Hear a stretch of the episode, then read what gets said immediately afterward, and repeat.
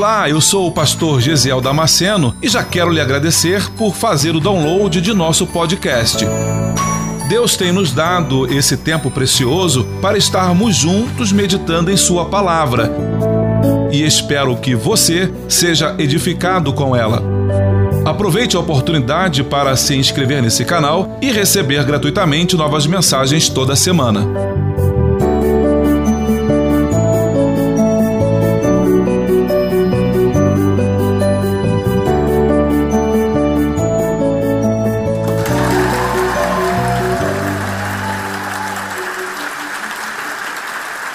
Israel amava a José mais do que a todos os seus filhos, porque era filho da sua velhice.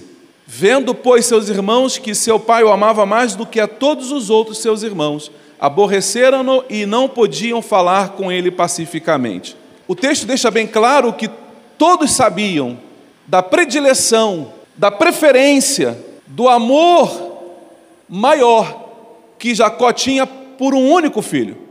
Ele tinha vários filhos, mas ele não tinha problema em demonstrar esse amor desacerbado por aquele filho específico e não pelos outros. Então nós percebemos nesse texto, logo nesses três versículos, que aquela família era uma família que tinha gravíssimos problemas, porque ninguém gosta de se sentir desprezado. E qual é o filho que gosta de se sentir menos amado do que os outros? Pelo menos igual. Eu quero ser amado pelo meu pai o tanto quanto os meus irmãos são amados. Eu quero que meu pai olhe para mim com o mesmo carinho que ele olha para todos os outros filhos. Eu quero que, quando eu sentar à mesa para almoçar com a minha família, que eu também, a mim também seja dada atenção. Todos nós queremos isso e me parece que isso é o básico das nossas necessidades. Sermos amados por aquele que nos gerou. Mas nós sabemos que em muitas casas é perceptível que o pai não ama tanto assim o fulano, que ama mais Beltrano do que Ciclano. E há alguns casos que o pai demonstra que não ama nenhum dos seus filhos. E como é que nós crescemos numa família e como nós crescemos num lar aonde nós sabemos que não somos benquistos, aonde nós sabemos que não somos não somos amados. José é esse rapaz, é esse garoto, esse adolescente que tem toda a projeção, que tem todos os indícios de que será um menino revoltado, de que será um menino problemático, de que será um menino envolvido com drogas, envolvido com tudo que é ilícito. Por quê?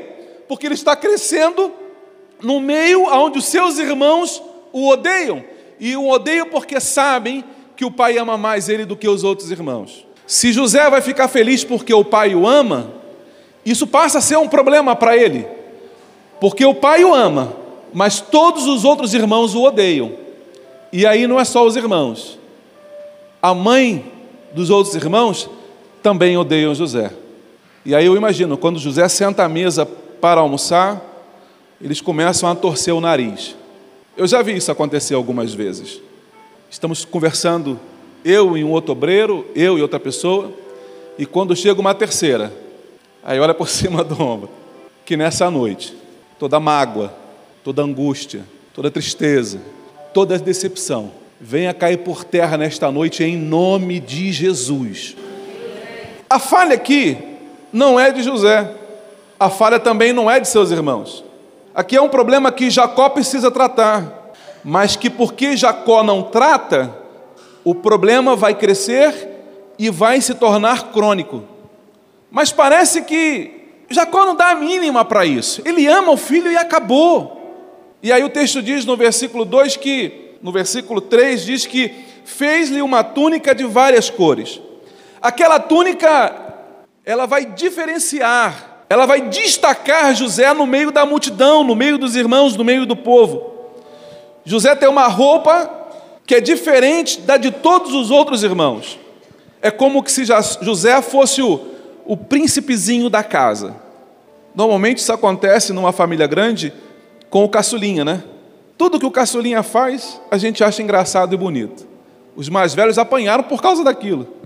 Mas os mais novos, parece que o pai acha aquilo bonito. Ah, que bonitinho. Ah, que fofo. Mas eu apanhei quando era criança porque fez aquilo. Mas agora o caçula, porque está fazendo, é bonitinho. A gente fica sem entender quais são os critérios. Jacó faz a túnica e entrega essa túnica de várias cores para José. E eu penso aqui, irmãos, eu penso em José sentando num domingo para almoçar com a família, e aí é frango assado. É frango. E aí José fala assim: pai, eu, eu quero a asa. Lá em casa é uma briga danada por causa da asa da galinha, da asa do frango. Eu gosto porque ela é crocantezinha, ela tem pouca carne e às vezes ela, ela estala no dente. Eu penso em José pegando o garfo e enfiando no prato do pai, pegando um pedaço da comida do pai e falar: pai, dá um pedaço do seu aí. E o pai rindo com aquilo. E os outros irmãos rangendo o dente. Porque o pai jamais permitiria que os outros fizessem aquilo ali. Esse é o cenário, essa é a história que está sendo construída com o consentimento de Jacó. A, a intriga dentro da família ela vai começar por causa do, de Jacó, por causa de uma negligência de Jacó. Muitos pais negligenciam o problema. Você lembra de Davi? Samuel, segundo Samuel, no capítulo 13, versículo 21, nós temos a história de Aminon e Tamar. Lembra que Aminon vai lá e engana a irmã e estupra a própria irmã? O texto diz no versículo 21 que Davi, quando toma conhecimento de que Aminon fez aquilo, o texto diz: "E Davi ficou extremamente irado". Ponto. E o que Davi fez com isso? O que, que Davi fez depois de perceber, depois de ver, depois de ficar claro e notório para todo mundo que o próprio irmão estuprou a irmã? O texto diz que Davi não faz nada. Davi não faz absolutamente nada, mesmo depois da tragédia que um outro filho fez. Aí, Absalão, o irmão, olha aquilo e fala: Eu vou dar um jeito. Se meu pai não agiu, se meu pai não trouxe uma solução, eu vou trazer. E a solução que Absalão traz é uma, é uma solução trágica, porque o texto diz que ele vai lá e mata o próprio irmão. Às vezes, irmãos, quando você é pai, quando você é mãe, é negligente naquilo que você tem que fazer na criação dos seus filhos, quando você é negligente, você é culpado pela tragédia que você está criando dentro da própria casa.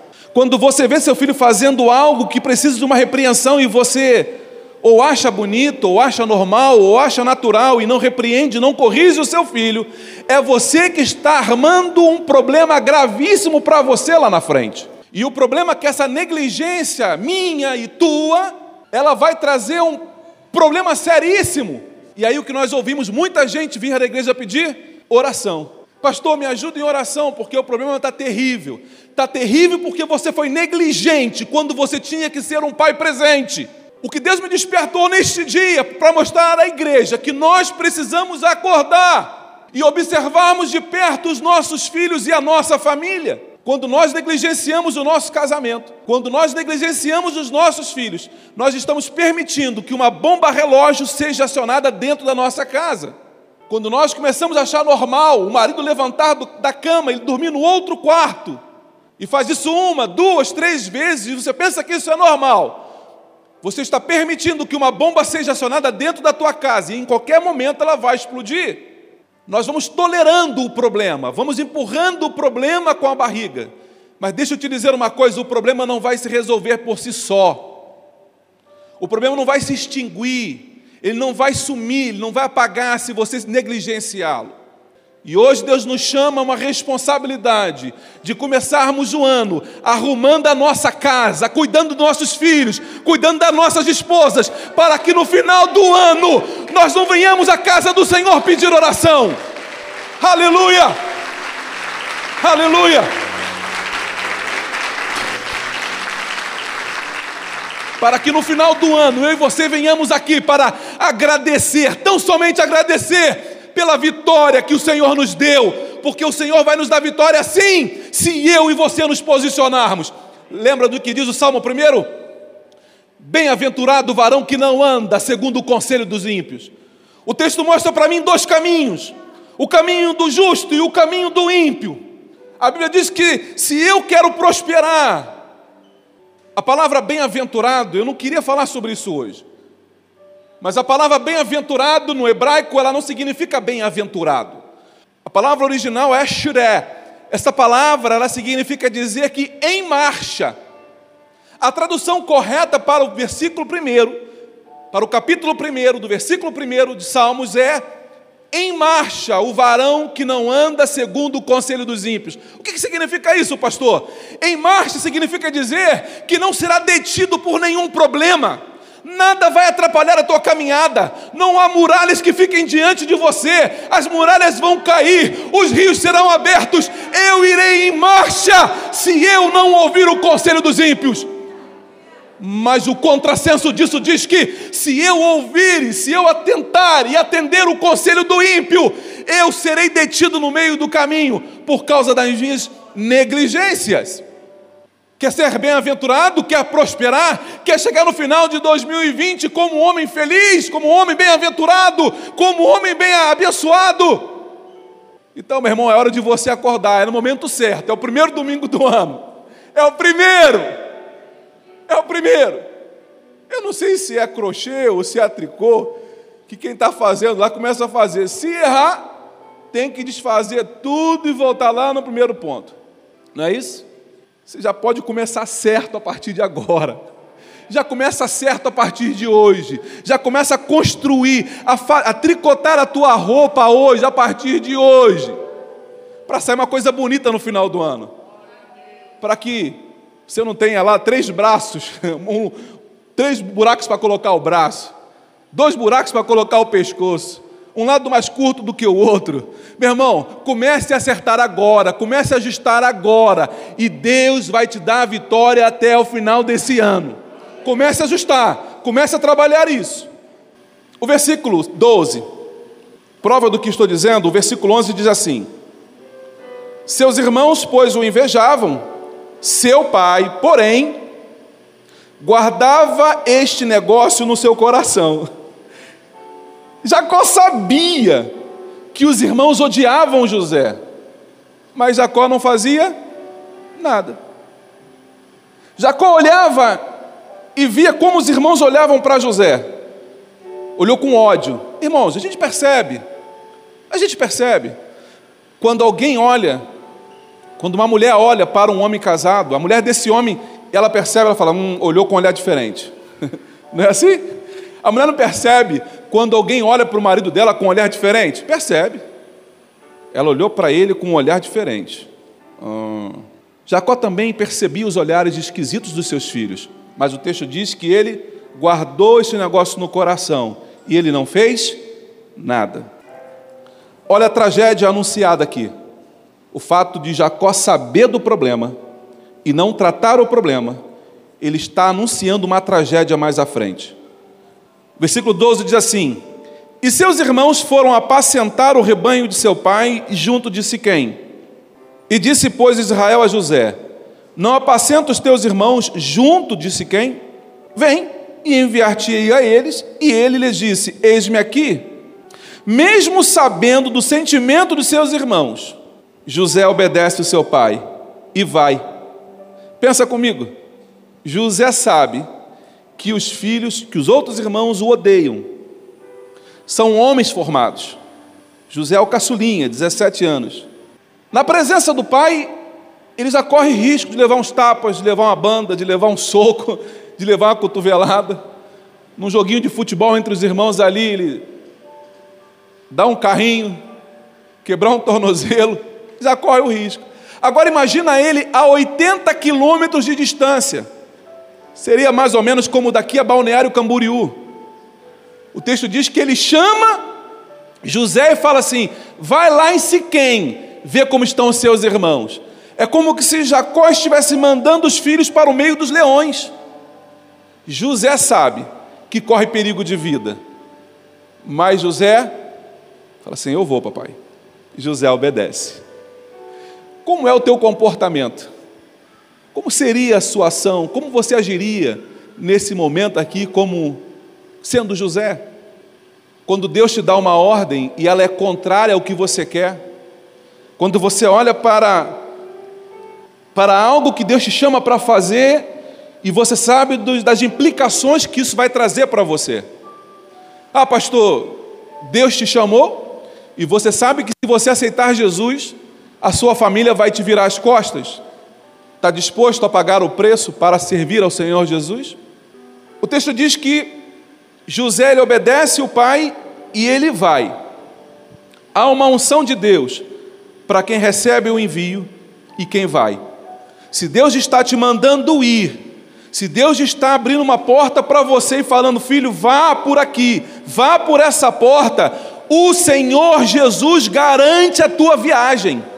Se Deus está mandando você seguir por esta trilha, vá, meu irmão, feliz, vá contente, vá glorificando, porque aquele que te chamou não vai te deixar no meio do caminho, ele vai com você.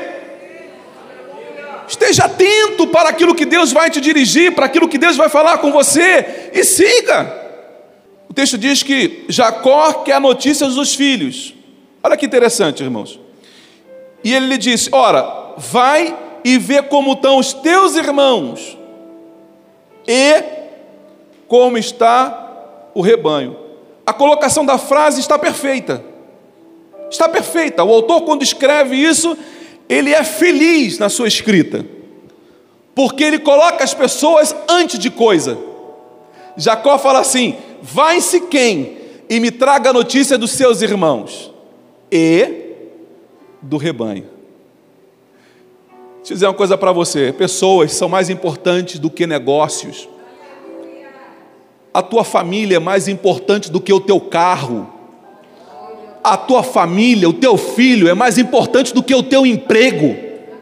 Ah, pastor, é isso mesmo. A tua família tem que vir em primeiro lugar. Em primeiro lugar está Deus. Segundo lugar, a família. A tua família tem que vir como prioridade. Jacó sabe isso, ele fala assim: olha, vai lá, toma conhecimento, vê como estão os teus irmãos. Depois você vai falar para mim de como estão as ovelhas. Irmãos, se você pegar esse texto para estudar, e se você for estudar a história de Jacó, você vai ver o quão rico era Jacó. Jacó era um homem bilionário, bilionário. Jacó era um homem muitíssimo rico. E quando ele olha, ele sabe distinguir que a família é mais importante do que o dinheiro, que a família é mais importante do que o, o negócio, ele está caminhando na direção correta. Tem muita gente perdendo a família para garantir o emprego. Tem muita gente aí, irmãos, que está perdendo a família, está perdendo a esposa, está perdendo os filhos pelo secular, pelo secundário. Deus, nesta noite, te trouxe a um despertamento, traz um despertamento para mim e para você. O dinheiro, Deus manda, que tem que ser prioridade das nossas vidas. O dinheiro, Deus manda. O emprego, Deus manda. Eu preciso falar isso nessa noite. Eu preciso falar isso nessa noite. Há muito tempo que Deus vem me chamando para pastorear. Há muitos anos que Deus vem falando comigo ao meu coração. Eu chegava no lugar e o profeta falava para mim: Você sabe que Deus tem um chamado para você pastorear, não sabe? Eu falei: Sim, eu sei. E aí, o que você vai fazer? Eu falei: Sim, nada. Como nada? Eu falei: Sim, não. Quando Deus abrir a porta, eu entro por ela. Não sou eu que vou abrir a porta do pastorado. Eu não preciso dar golpe em ninguém, eu não preciso fazer rebelião, eu não preciso dar um jeitinho, eu não preciso ajudar Jesus, eu não preciso ajudar Deus. Quando chegar o meu tempo, Deus vai abrir a porta e eu vou entrar por ela. Eu chegava num outro lugar, outro profeta dizia: Olha, o Senhor manda dizer que você tem um chamado contigo, hein? Você, eu sei. Você sabe? Sim, eu sei. Ah, então tá bom.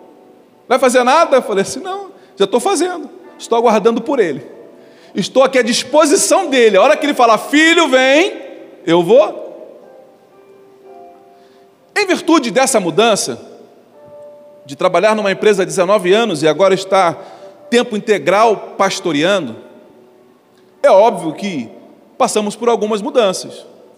Eu era um gerente de uma empresa, gerente com salário executivo, e agora eu sou um pastor. Há uma diferença muito grande de salário nesse negócio. Há uma diferença muito grande do salário de um gerente regional para um salário de um sacerdote, de um pastor. Creia, há uma diferença muito grande. E eu estou tranquilo. Eu estou, como dizem afora os adolescentes, eu estou de boa. Irmãos, Deus tem me surpreendido a cada instante.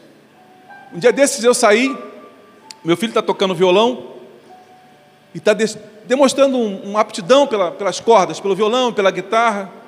E a gente, como pai, a gente quer investir naquilo. E eu confesso que eu estava com o coração triste, porque eu já tinha visto umas guitarras, eu tinha visto uma caixinha de som, porque eu queria, assim como Jacó, dar roupinha colorida para o meu filho. E eu não, não, não podia comprar, não estava podendo comprar. Eu fui lá, olhei, eu vi o preço da caixa de som, olhei a guitarra. Ah, Senhor.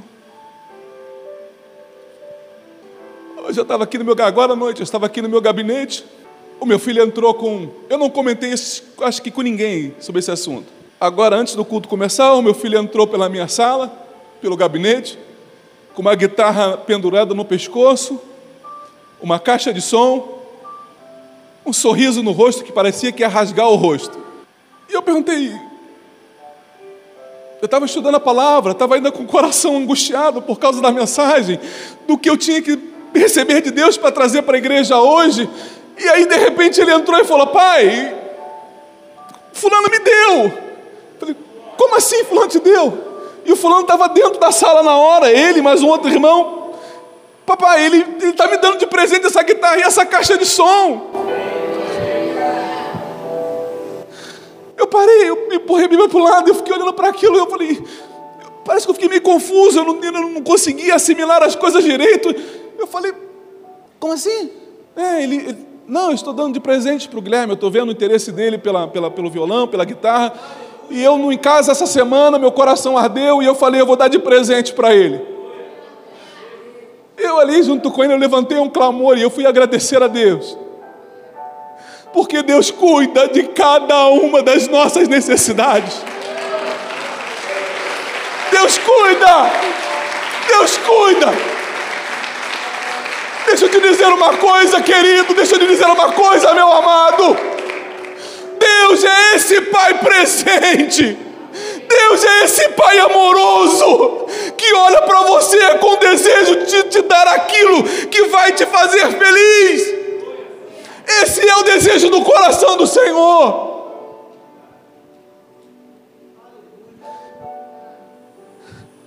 Eu falei, Senhor, obrigado. Porque a caixinha de som era exatamente do tamanho que eu tinha escolhido. Quando eu olhei, eu falei para o rapaz da loja: Ó, depois eu volto aí para a gente negociar. Eu falei na fé. Eu falei pela fé. Aleluia. Obrigado, Senhor, pela tua provisão. Obrigado, Senhor, pelo teu carinho, pelo teu cuidado. Obrigado, Senhor, por cuidar de mim e da minha família. Obrigado por cuidar da tua igreja e do teu rebanho. Obrigado, Senhor.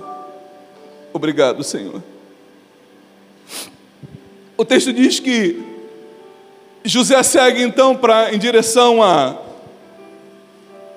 em direção a Siquém.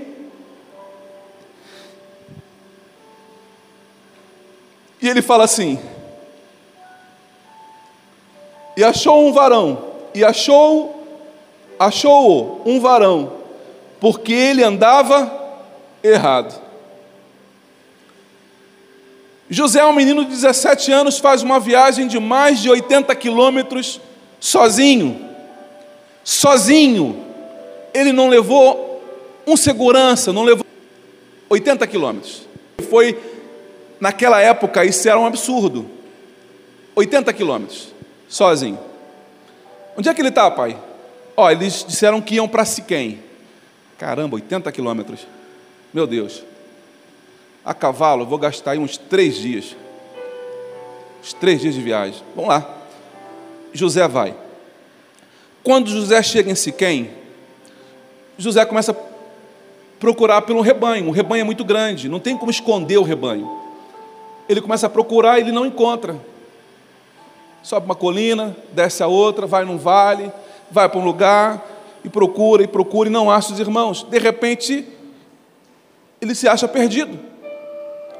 mesmo obedecendo uma ordem do pai, mesmo com o coração reto diante de Deus, querendo fazer o melhor, ele acaba se perdendo na sua própria procura. Quantas e quantas vezes nós nos achamos perdidos, mesmo fazendo a coisa certa? Quantas vezes nós nos sentimos que meio que perdidos nas nossas decisões? Não sabemos o que fazer, não sabemos para onde ir, não sabemos se devemos ir ou se devemos voltar ou se devemos esperar por alguém. O texto diz, irmãos, que porque ele andava errado pelo campo, achou um varão. Ele está perdido. E de repente um varão encontra José. Aí o varão chega para José e fala assim: O que procuras? Esse mesmo varão que pergunta para José: O que procuras? Não te lembra de alguém? Quando chega lá na caverna, lá no sepulcro, e ele fala assim: Que procuras, mulher? Ah, eu estou procurando o meu Cristo. Ah, eu estou procurando o meu Senhor. A mulher não sabe, mas é o próprio Jesus quem está ali. José não sabe, mas é o próprio Senhor Jesus, uma teofania, é o próprio Senhor Jesus que aparece para José, para ajudar José na sua caminhada. Deixa eu dizer uma coisa para você, querido: se você estiver perdido, querendo fazer a coisa certa, o Senhor Jesus vem ao teu encontro, ele te alcança, ele te encontra, e às vezes você nem percebe que é Ele. É uma mão que se levanta para te ajudar e você nunca mais vai ver aquela pessoa. É alguém que no meio da rua de repente faz algo, te abençoa. A Bíblia diz que alguns, sem saberem, hospedaram a anjos. Você já pensou? Alguém chega na tua casa e pede uma, e pede uma pernoite, pede para dormir na tua casa, você não conhece a pessoa e você vai lá, abre as portas. Tá bom, eu senti paz. Deixa a pessoa dormir. Depois ela vai embora. Quem é aquela? Nunca mais eu vou ver. Foi um anjo que eu recebi para dormir na minha casa. O texto diz que o Senhor Jesus aparece ali para José, e aí ele pergunta para José: O que procuras? Nesta noite, o Senhor Jesus pergunta para cada um de vocês: O que que você procura? O que que você procura, Sinei? O que, que você procura, Magda? O que, que você procura, Rafael? O que, que você procura? O que é que você está precisando? Qual é a tua necessidade? Tinha um hino antigo que dizia: Conta para Jesus aonde é a tua dor. Lembra desse hino? Conta para Jesus aonde é a tua dor. O Senhor Jesus, Ele quer saber a sua necessidade, Ele quer ouvir de você as suas demandas. Ele pergunta: O que procuras? É claro que o Senhor Jesus tem a resposta. É claro que esse varão aqui sabe o que é que José está procurando. E nós vamos ver isso agora, na sequência do versículo. Quer ver uma coisa? Ele pergunta: o que procuras? Ele responde assim: Eu procuro meus irmãos. É a resposta de José. Mas José não responde só isso. Olha a resposta curiosa de José. O varão pergunta: Que procuras? E José responde: Procuro meus irmãos. Dize-me, peço-te, onde eles apacentam. Quem foi que disse para José que o varão sabia aonde estavam os irmãos dele. Quem é que disse isso para José? Mas o nosso espírito testifica com o espírito do Senhor. Deus traz paz ao nosso coração, traz discernimento. Se você está ligado, se você está ligado, se você está mantendo o teu devocional, se você está buscando a presença do Senhor, vai se tornar cada vez mais fácil para você identificar a voz do Senhor. Vai ficar cada vez mais fácil para você entender quando é Deus falando com você. Filipenses, no capítulo. É Filipenses, capítulo 4, versículo 6, diz assim: Perto, versículo 5: Perto está o Senhor Parece que José sabia disso. Perto está o Senhor. Perto de quem? Perto de cada um de nós. José estava longe, em Siquém, mas o Senhor estava perto de José. José estava lá em Siquém, 80 quilômetros longe da família, mas o Senhor estava perto de José. Versículo 6: não estejais inquietos por coisa alguma. Era exatamente como José estava, inquieto, porque não conseguia saber onde estavam os irmãos. Antes as vossas petições sejam em tudo conhecidas diante de Deus. O que Deus está dizendo para mim e para você nesta noite, comece a colocar todas as suas necessidades diante do Senhor Jesus. Comece a colocar cada uma das suas necessidades, cada uma delas. Sim, cada uma delas. Ah, pastor, o meu desejo era, puxa vida, nunca dei, um, nunca dei para minha esposa uma viagem para ela. Minha esposa, pastor, eu não tenho dinheiro para fazer isso. Queria tanta esposa para viajar. De repente você vai dizer isso para mim. E pastor, eu não tenho dinheiro para fazer isso. Queria tanto fazer uma viagem com a minha esposa, proporcionar isso para ela. É? Não tem dinheiro? Não, pastor, eu não tenho. Deixa eu dizer uma coisa para você. Começa a apresentar suas petições diante do Senhor. Deus vai levantar alguém de algum lugar para vir te abençoar é o Senhor que vai estar fazendo isso por você. Comece a colocar diante dele cada uma das suas necessidades. Pastor, é o meu filho. O problema é o meu filho. Está perdido, está nas drogas, está perdido. É, apresenta ele ao Senhor Jesus, que o Senhor vai alcançá-lo, vai trazê-lo de longe. Vai, pastor? Vai. A palavra garante isto. E ele disse: Procuro meus irmãos e dize-me, peço-te, onde eles apacentam. Sabe o que significa a palavra Siquém? Siquém, Siquém significa ombro. Ombro. Ombro. Lembra de Lucas capítulo 15, versículo 5? Quando o pastor encontra a ovelha, aonde é que o pastor coloca a ovelha? Nos ombros. E ele leva as ovelhas nos ombros. Isaías capítulo 53, versículo 4 e 5 diz que o Senhor levou sobre si todas as nossas iniquidades. Nós temos hoje um pastor, um sumo pastor, que vai te carregar nos ombros quando a estrada parecer difícil.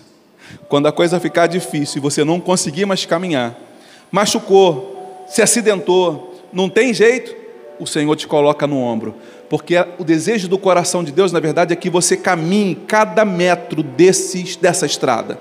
E o Senhor está do teu lado dizendo: mais um passo, meu filho, vamos, mais um passo, mais um passo. Todas as.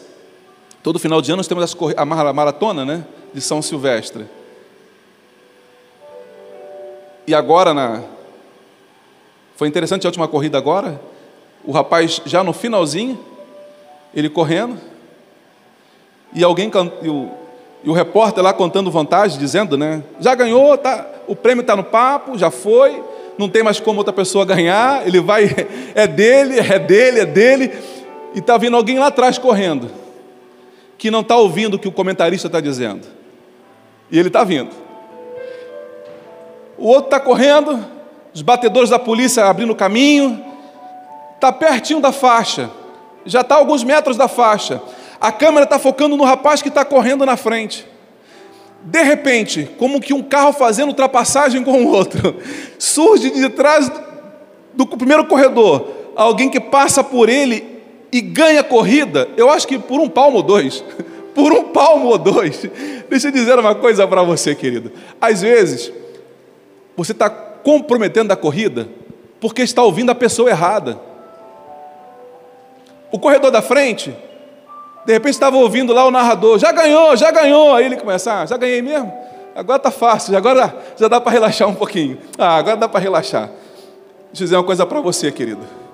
Não tire os ouvidos do céu, porque o Senhor vai te animar a correr. O problema é quem é que você está ouvindo. Lembra do Salmo primeiro? Não se assenta na roda dos escarnecedores e não anda segundo o conselho Irmão, se você não ouvir o conselho do ímpio, você vai prosperar. Ah, larga teu marido, menina, larga ele, larga ele. Fez isso contigo? Larga ele, manda embora. Tem um monte aí. Quem está falando isso? É uma serva do Deus vivos, canela de fogo, cheio da glória cheio da unção? Ou é uma ímpia, com aliança com o mal, com aliança com Satanás? Quem é que você vai ouvir? Quem é que você vai ouvir? Quem é que você está ouvindo? Quais são os conselhos que você está ouvindo? Aqui nesse texto, José só não morre porque um dos irmãos dá um conselho. O desejo dos irmãos é matar José. Vamos ver isso mais à frente no texto. Aí o mais velho fala assim: Não, não, gente, não vamos matar, é nosso irmão, é nosso sangue, é nossa carne. Vamos matar ele, não, vamos pelo menos vender ele. vamos vender o irmão. Vamos vender. Vamos ganhar um dinheiro com esse negócio aí, pelo menos. Vamos ganhar, vamos ganhar um dinheiro. Mas o conselho dele é bom, porque assim José não morre. O conselho dos outros irmãos era matar José. Quem é que você está ouvindo nesta noite? Quantos irmãos dentro da igreja têm morrido por causa de conselhos assim?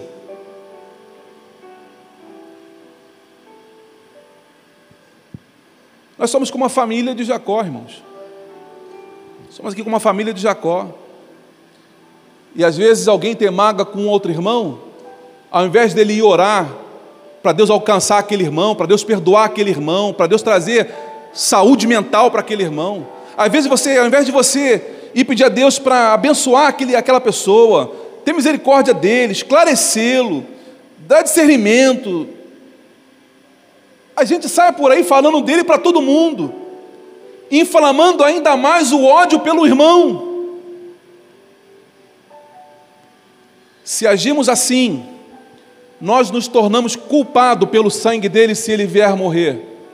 Quantas pessoas têm saído da igreja exatamente por causa disso? Quantas pessoas têm saído da igreja porque, pastor, eu não aguento, não aguentei, pastor, eu não aguentei, eu não aguentei. José não perguntou se o varão sabia, ele disse: Dize-me, peço-te, onde eles apacentam. Disse-lhe o varão: Ouvi-lhes dizer. Se ele disse que ouviu dizer, é porque o varão estava junto com os irmãos estava junto dos irmãos quando decidiram fazer. Que esse mesmo varão estava junto dos irmãos quando decidiram fazer um mal para ele. Fique tranquilo. Ah, pastor, eu fiquei sabendo que se juntaram lá para tramar alguma coisa contra mim. Tá, isso te deixa preocupado? Porque o varão do céu está lá naquela reunião. O varão do céu, ele está lá. Ele está ouvindo o conselho dos ímpios, está ouvindo toda a artimanha, toda. Você lembra desse texto? O rei queria atacar Israel e toda vez que ele ia atacar dava errado. Toda vez que ia atacar dava errado. Aí ele chama os generais e fala assim: Cara, quem de vocês é o traidor? Que isso, rei? Por que você está falando isso? Cara, não é a primeira, não é a segunda, não é a terceira vez. Toda vez que nós vamos atacar o fulano lá, ele parece que ele sabe o que nós estamos fazendo. Só alguém daqui para contar. Ah, não, rei. É porque lá tem um homem de Deus que sabe todas as coisas. Deus revela para ele. Deixa eu dizer uma coisa para você, meu irmão. Deixa se juntar 5, 10, 15. Deixa se juntar contra você. Não esquenta com isso. Deus está lá ouvindo o que estão dizendo. E Deus vai desbaratar o conselho do ímpio. Deus vai tornar nulas as ações dele. Deus não vai permitir que o mal vença contra você. Fica tranquilo. Descansa o teu coração. Pastor, mas eles estão pensando em fazer. Já fizeram uma reunião lá, vão, vão, vão, vão me caluniar, vão me mandar embora da empresa por justa causa. Está preocupado com isso? Você já falou com o varão? já falou com ele? Você já chamou ele para conversar? Já contou para ele? O que procuras? Foi a pergunta do Senhor. O que tu, o que, que tu procura? Qual é a tua necessidade? Qual é a tua angústia? O que que tira o teu sono de noite? O que que te faz chorar? Conta para Jesus, conta para Ele, porque só Ele vai resolver cada um dos seus problemas. Conta para Ele. Aleluia! Aleluia! O texto diz que depois de depois que ele chega ali, então ele vai agora para Dotã. Porque o varão diz assim, ó, eu ouvi dizer que eles estão indo para Dotã. Só que Dotã é uma, é uma, é uma região muito perigosa, com vários penhascos, desfiladeiros, com, com lugares que ofereciam de fato muito perigo. E é exatamente ali que eles estão. Então José está indo para um lugar aonde a geografia por si só já representa para José um perigo, um problema. Parece que é um, é um prenúncio do que vai acontecer. Parece que é, uma, é um anúncio da tragédia, é a tragédia anunciada. Ele está em Dotã.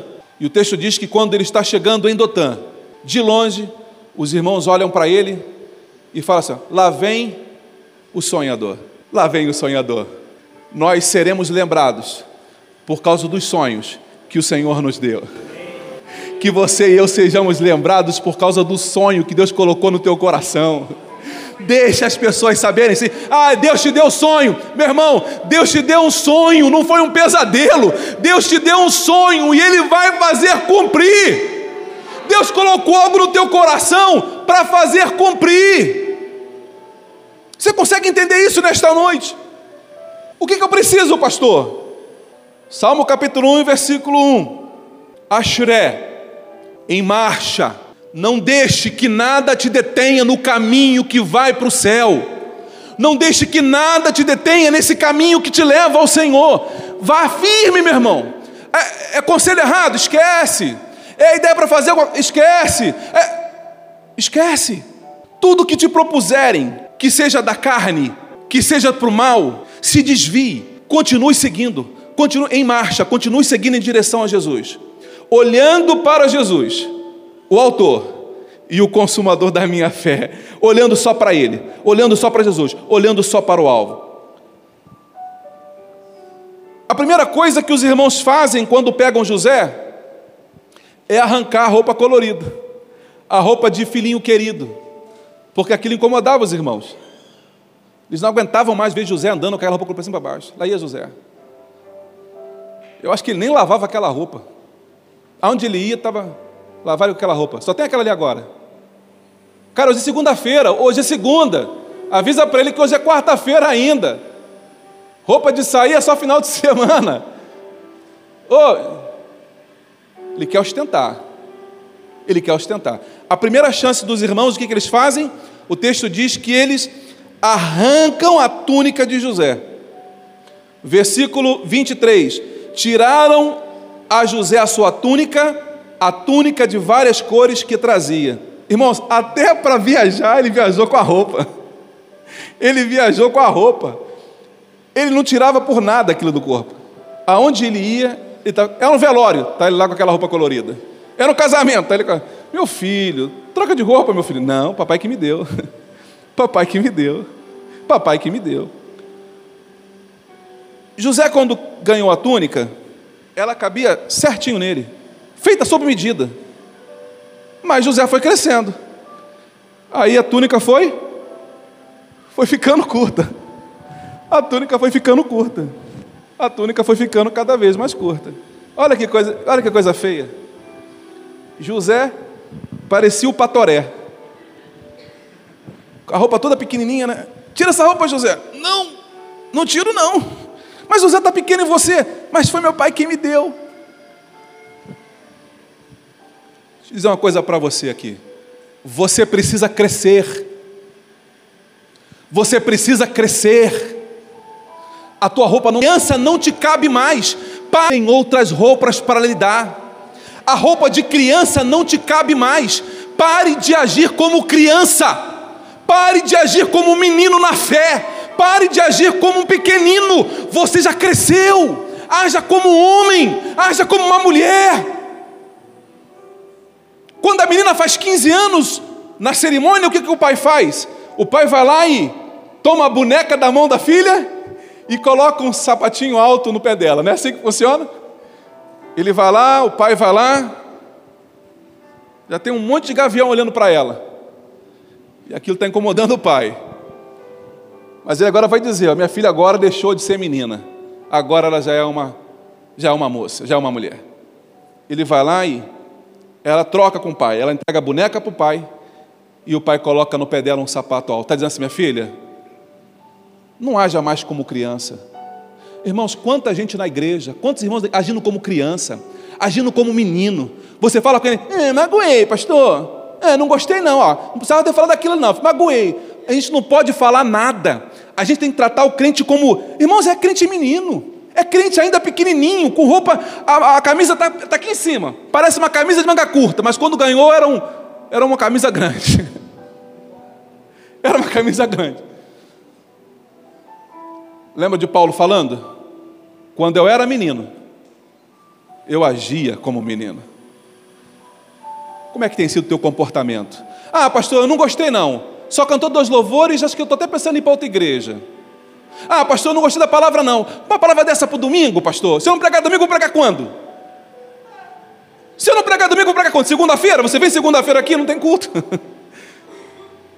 Eu vou pregar, goste ou não, da mensagem que Deus me deu. Aquilo que Deus colocou no meu coração é o que eu vou ministrar para a sua igreja. O meu compromisso é com Ele, meu chamado vem dele. Então escuta uma coisa, querido: está na hora de crescer.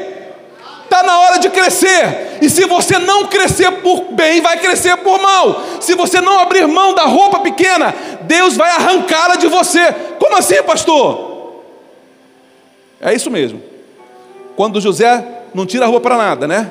Quando ele chega diante dos irmãos lá, a primeira coisa que os irmãos fazem é arrancar aquela roupa dele. Tiram a roupa de José. E agora, cadê? Não abriu mão por conta própria, foi arrancado dele. Qual é a roupa que José recebe agora? De escravo. Recebeu a roupa de escravo. Porque agora ele vai entrar na carruagem vai para o Egito ser vendido como escravo. Mas o texto diz o versículo 28 diz que venderam José, agora colocam a roupa de escravo nele. Ele chega na casa de Potifar como escravo, Deus abençoa eh, eh, José, e por causa de José, a casa onde José está é abençoada, por causa de José, a fazenda onde ele está é abençoada, não é o lugar, é a pessoa. Portanto, eu quero te dizer que, independentemente de onde Deus te colocar, você vai prosperar, porque não é o lugar, é você. A bênção não está no lugar, a bênção está em você. Te mandaram para o deserto. Meu irmão, deixa eu dizer uma coisa: se te mandaram para o deserto, ah, vai virar um oásis esse negócio. Se te mandaram para um lugar ermo, ah, esse lugar vai ser a Disney. Porque aonde você está, ali está a bênção do Senhor. Aleluia! Aleluia!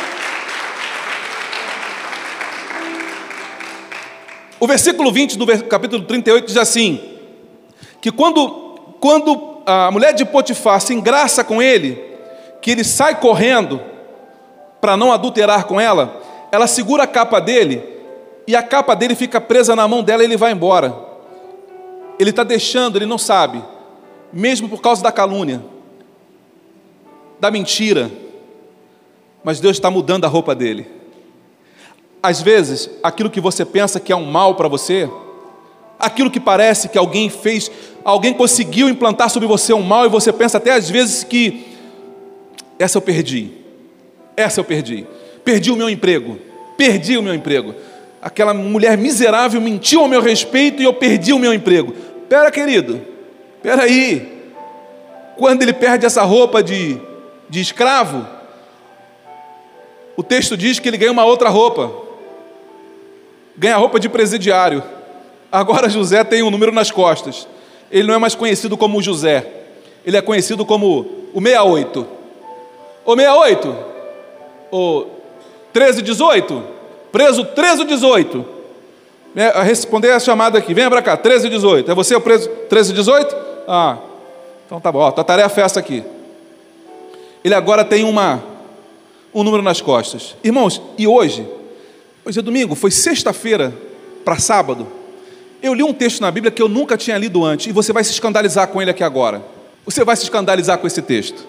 José está preso, injustamente. No caso dele, injustamente. Mas o texto diz: Jó, no capítulo 22, versículo 30, diz assim: E livrará, Deus vai livrar até ao que não é inocente até aquele que tem culpa no cartório, que está preso, está no xilindró, está na cadeia, está lá na penitenciária, está na penitenciária, ele é culpado, ele fez mesmo, ele cometeu um crime.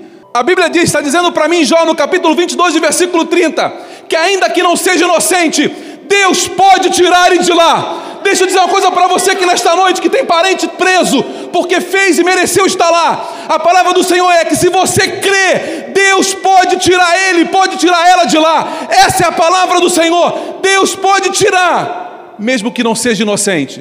O que, que eu preciso, pastor? Coloca para ele. Senhor, eu sei que o meu marido, eu sei que o meu primo, Senhor, é culpado, eu sei que ele fez por merecer estar lá, mas, Senhor, a tua palavra está dizendo aqui que, ainda que seja culpado, ainda que não seja inocente, que tu podes tirar ele de lá, Senhor. Então, reivindica essa palavra para a minha vida, Senhor, tira ele de lá, Senhor, tira ele de lá, está preso nas drogas porque fez por merecer, correu atrás, se prendeu naquele negócio, naquele vício maldito, está preso porque buscou aquilo, mas a palavra do Senhor é que, ainda que seja culpado, a mão do Senhor vai lá resgatar, a mão do Senhor vai lá tirar. Nesta noite, querido, há uma palavra sendo liberada aqui neste altar. Deus está mudando histórias neste lugar. 2020 vai ser um ano marcante para você, para sua família. 2020 é um ano que vai fazer toda a diferença na tua vida. E deixa eu terminar dizendo o seguinte para você: o texto diz que Jó, que José, mesmo como presidiário, pensou: agora não tem mais jeito, não tenho dinheiro para advogado, meu pai pensa que eu morri, jamais vou sair da cadeia. O texto diz que de repente, até na cadeia, José começa a prosperar. José começa a prosperar. Não é o lugar, meu irmão, é você. Não é o lugar, é a unção de Deus na tua vida. Não é o lugar, é a glória e a graça do Senhor em você. Não é o lugar, mas é o Senhor brilhando na tua vida. As pessoas olham para você e não veem você, eles veem Jesus em você. Deixa as pessoas olharem para você e enxergarem Jesus na tua vida. Que quando isso começar a acontecer, as portas vão se abrindo diante de você, as muralhas vão caindo, os rios vão se abrindo, os mares vermelhos da vida vão se abrir, você vai passar a pé enxuto. Por quê? Porque é o Senhor na tua vida, é Cristo em vós, esperança da glória. Aleluia. E eu quero terminar aqui dizendo para você que no capítulo 41 e versículo 42, aquele que começou a sua história com a roupinha de menino, é o, é o rapazinho do condomínio. Ah, solta a pipa no ventilador. Esse mesmo menino o texto diz no capítulo 41: E tirou o Faraó o anel da sua mão e o pôs na mão de José, e o fez vestir de vestes de linho, e pôs um colar de ouro no seu pescoço. Meu irmão, para de chorar por causa da roupa colorida. O teu final é ter uma roupa de príncipe. O teu final é ter uma roupa de princesa. Fique tranquilo, Pode ser que no meio do caminho aconteça algumas coisas com você. Pode ser que no meio do caminho alguém de repente te dê uma roupa de presidiário. Pode ser que no meio do caminho alguém te dê uma roupa de escravo. Fica tranquilo, a tua história não acabou. A tua história não acaba enquanto você não ganhar a roupa de príncipe. Você foi chamado pelo Senhor para governar. Deus te chamou para ter princípio. Deus te chamou para governar. Então, meu irmão, não está governando ainda? Continua caminhando Continua caminhando. Ah, mas pastora, continua caminhando. Continua caminhando. O teu final não vai ser nem como presidiário. O teu final não vai ser como escravo. O teu final não vai ser igual ao teu começo, com roupinha de criança não. Pare de chorar pela roupa que foi arrancada. Deus tem roupa nova para você. Em 2020, Deus tem roupa nova para você. Em 2020, Deus tem algo novo para a tua vida. E não é só roupa, não. Deus também tem anel. Anel significa autoridade. Deus tem autoridade para dar para você neste ano. Deus tem nesse ano algo para você maior do que você imagina. O texto diz que deu colar para ele. Deu beleza. Deu formosura. Deixa eu dizer uma coisa para você, minha irmã comece a colocar diante do Senhor cada uma das suas petições. E esse ano, esse ano, você vai contar aqui o que Deus fez na tua vida. Amém? Eu quero orar por você, quero convidar o Ministério de Louvor para vir para cá para cima. Eu quero orar por você nesta noite. Eu quero orar por você nesta noite. Você acabou de ouvir mais um podcast. E se você foi edificado com essa mensagem, compartilhe com outras pessoas. Até o próximo encontro.